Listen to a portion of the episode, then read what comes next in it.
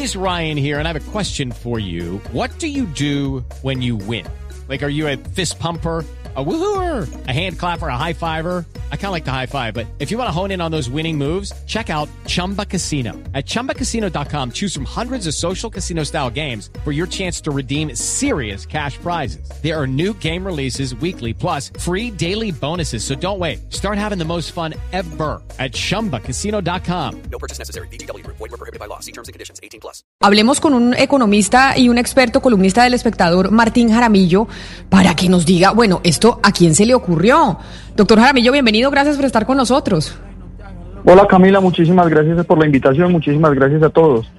Bueno, esta información se conoció por cuenta de Bloomberg, porque Bloomberg publicó ayer en horas de la tarde un artículo en donde dice Colombia vendió un porcentaje importante de sus reservas de lingotes de oro en un momento en donde el precio del oro comparado con lo que está ahorita pues estaba bajito y entonces uno dice a quién se le ocurrió tomar esa decisión fue una decisión acertada no fue una decisión acertada eso qué significa pues a ver, Camila, eh, para poner en perspectiva, es cierto que Bloomberg sacó esa noticia, de hecho hoy es la noticia más leída, pero el titular o lo que dan a entender con la nota es equivocado. Eh, me explico, en el momento en que se vendió estaba en un precio histórico alto. Pongámonos en ese momento por un segundo. ¿Qué podía hacer uno? Uno puede sostener la, inversión o vender. Eh, eso depende de lo que va a pasar en el futuro. Si el Banco de la República tuviese eh, una bola de cristal para saber qué va a pasar con la vacuna, con tensiones geopolíticas, con los mercados financieros, pues nunca tomaría malas decisiones. En ese momento el dólar, el oro estaba a precios históricos y se decidió vender.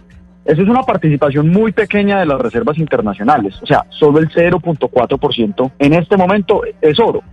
Eh, eso se hace por una inversión en la que ellos tratan de mantenerse diversificados y no tanto estar pendientes sobre si algo subió o baja, sino controlar el riesgo.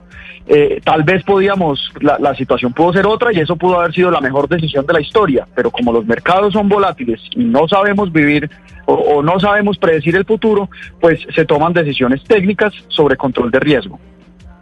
Claro, pero Martín, en, en este momento y, en estos meses se sabía que el oro iba a subir, o por lo menos se sabía, o eso es lo que decían todos los analistas, y por lo que yo le expliqué, conversaba con Valeria, en un momento en donde los bancos centrales están imprimiendo billetes y empieza a haber una desconfianza del valor que pueda perder el papel moneda y la gente en el mundo empieza a refugiarse en el oro.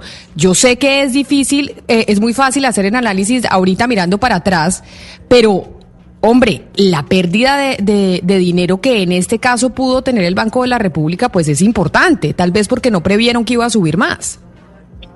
Eh, Camila, efectivamente en este momento sabemos que pudimos venderlo a un precio más alto, pero en su momento no fue una pérdida, sino una ganancia impresionante. Esos son unos activos que adquirimos en los 90, de los que no nos habíamos eh, salido hasta ahora. Entonces, la nota perfectamente pudo haber titulado eh, Venta de activos en eras récords históricos. También sería cierta, también sería noticia, pero seguiría, eh, seguiría siendo igual de descontextualizada. Como bien mencionas, el oro es un eh, activo refugio en las volatilidades, en papel, cuando se está imprimiendo papel moneda, eh, pues es un buen refugio eh, ante las incertidumbres. ¿Qué es lo que pasa? Que no sabemos cuál es el, pico, no sabemos cuándo es cuando va a estar a su máximo histórico. Por eso, o, ante una, para ser prudentes ante esas situaciones, lo que hace el banco no es buscar cuál, cuándo es el precio más alto para vender, sino controlar el riesgo.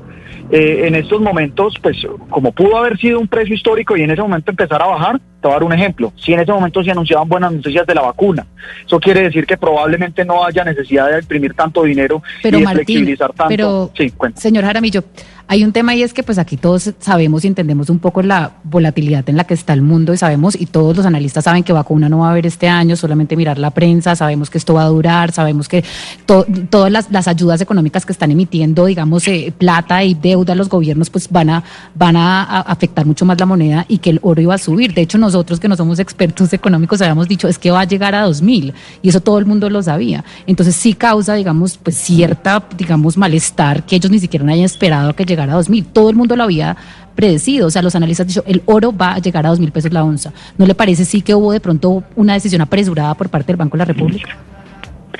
Camila, eh, la verdad es que, eh, y, toda la mesa, la verdad es que en estos momentos eh, sabemos que va a subir el oro, pero, pero hay que saber por qué va a subir. Si el oro va a subir eh, no por ser una buena inversión, no por ser un activo atractivo, no por ser, porque hay muchas cosas en las que uno puede invertir. Por ejemplo, un bono del Tesoro de Estados Unidos a 10 años, eso es uno de los activos más seguros del mundo. Renta más que el oro, pero ¿por qué la gente eh, eh, se, se refugia en el oro, digamos que en estos momentos de incertidumbre? Uno, porque es uno de los activos que consideran más fáciles de entender y más, digamos que, vulnerables a la masa monetaria pero normalmente ha sido una muy mala inversión. Warren Buffett ha estado por fuera de esto, por ejemplo, todo el tiempo, nada más se metió en los últimos meses. Eh, los analistas, por ejemplo, de Morgan Stanley, siempre han dicho que el oro es una muy mala inversión. En estos momentos se refugia y si el Banco de la República, en un análisis técnico sobre los flujos proyectados, eh, considera que otros activos pueden ser más rentables, o, pueden tener la misma rentabilidad con más bajo riesgo, pues es algo que lo, que lo deben hacer los técnicos del Banco de la República. En este momento nosotros podríamos, eh, digamos que si se hubiera caído el oro por una sobreexpectativa, por una noticia alentadora de, de algún tipo de, de, solución, no tiene que ser la vacuna. Cualquier noticia positiva en la evolución del coronavirus sobre mejores formas de, hacer testeos, mejores formas de tratar el virus. Cualquier noticia que provea, digamos, información, que la economía o, la recesión va a ser menos dura, la gente coge la plata que estaba en el oro y se va a las acciones, porque saben que las empresas van a poder operar, que vamos a poder tener una economía plena. En esos momentos se hubiese caído el oro. Y en este momento no estaríamos hablando sobre qué bueno que el Banco de la República eh, vendió y no sobre qué mal que vendió. Entonces, en esos, en esos momentos, cuando uno vive en un mundo incierto, donde hay mil cosas, donde uno no sabe qué va a hacer Trump, qué va a pasar con la vacuna, qué va a pasar con las pruebas, qué va a pasar con los avances científicos y mucho menos con los bancos centrales de países del primer mundo, lo que tiene que hacer el Banco de la República no es, digamos, que jugar como un inversionista que está maximizando su rentabilidad, es proteger las reservas internacionales de los colombianos. Eso es manteniendo un portafolio diversificado. Lo que arrojaban los modelos en esos momentos es que con la subida de oro y, con la plata, digamos, que teníamos en esos momentos, estábamos demasiado expuestos a una noticia como la que pudo haber pasado y que se cayera, digamos, que la rentabilidad. En ese caso, pues nos estaríamos lamentando, pero por el otro lado. Como no nos podemos predecir el futuro y, y la idea es lamentar lo menos posible, se controla el riesgo. Y eso era lo que, según los técnicos del Banco de la República, había que hacer en este momento.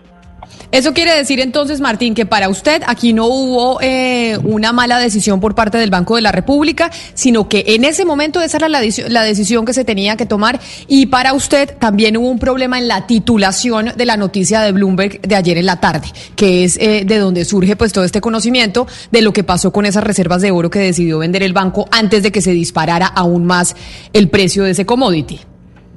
Efectivamente, lo representas muy bien. Eh, la, titulación de Bloomberg es cierta, pues ahí no es, no es un error, sino que es un mal contexto. Entre otras porque si bien los países vecinos tienen el 70% de sus reservas en oro, en Colombia es menos del 1%. Entonces, en realidad la venta fue una venta muy pequeña, una venta casi protocolaria eh, de establecimiento y, de manejo de riesgos. Y ahora pues lo que estamos viendo es eh, varios senadores, incluyendo a Gustavo Petro, replicando un mensaje eh, sobre una decisión técnica con base pues en, en, especulaciones, digamos que sobre lo que ellos creían que iba a pasar con el oro, algo pues que es imposible de prever para cualquier analista del mundo. Pues Martín Jaramillo, ha sido usted muy claro sobre esta información. Mil gracias por haber hablado con nosotros y habernos explicado, como nos dice un oyente que lo escucha en el, y que nos escribe a través de nuestra línea de WhatsApp 301-764-4108, como nos dice un oyente que se llama eh, David, en donde menciona que lleva 10 años trabajando en bolsa y que el Banco de la República no perdió absolutamente nada porque el oro tuvo un precio especulativo y sobre la especulación no se pueden basar las decisiones. Así que básicamente eh, creo que queda claro claro con su explicación y también el mensaje que nos escribe David. Mil gracias, Martín, por haber estado con nosotros. Muchísimas gracias, Camila, y muchísimas gracias a todos los oyentes. Un saludo. Lucky Land Casino asking people what's the weirdest place you've gotten lucky. Lucky? In line at the deli, I guess. Aha, in my dentist's office. More than once, actually. Do I have to say? Yes, you do. In the car before my kids' PTA meeting. Really? Yes. Excuse me, what's the weirdest place you've gotten lucky? I never win and tell. Well, there you have it. You can get lucky anywhere playing at LuckyLandSlots.com. Play for free right now. Are you feeling lucky? No purchase necessary. Void where prohibited by law. 18 plus. Terms and conditions apply. See website for details.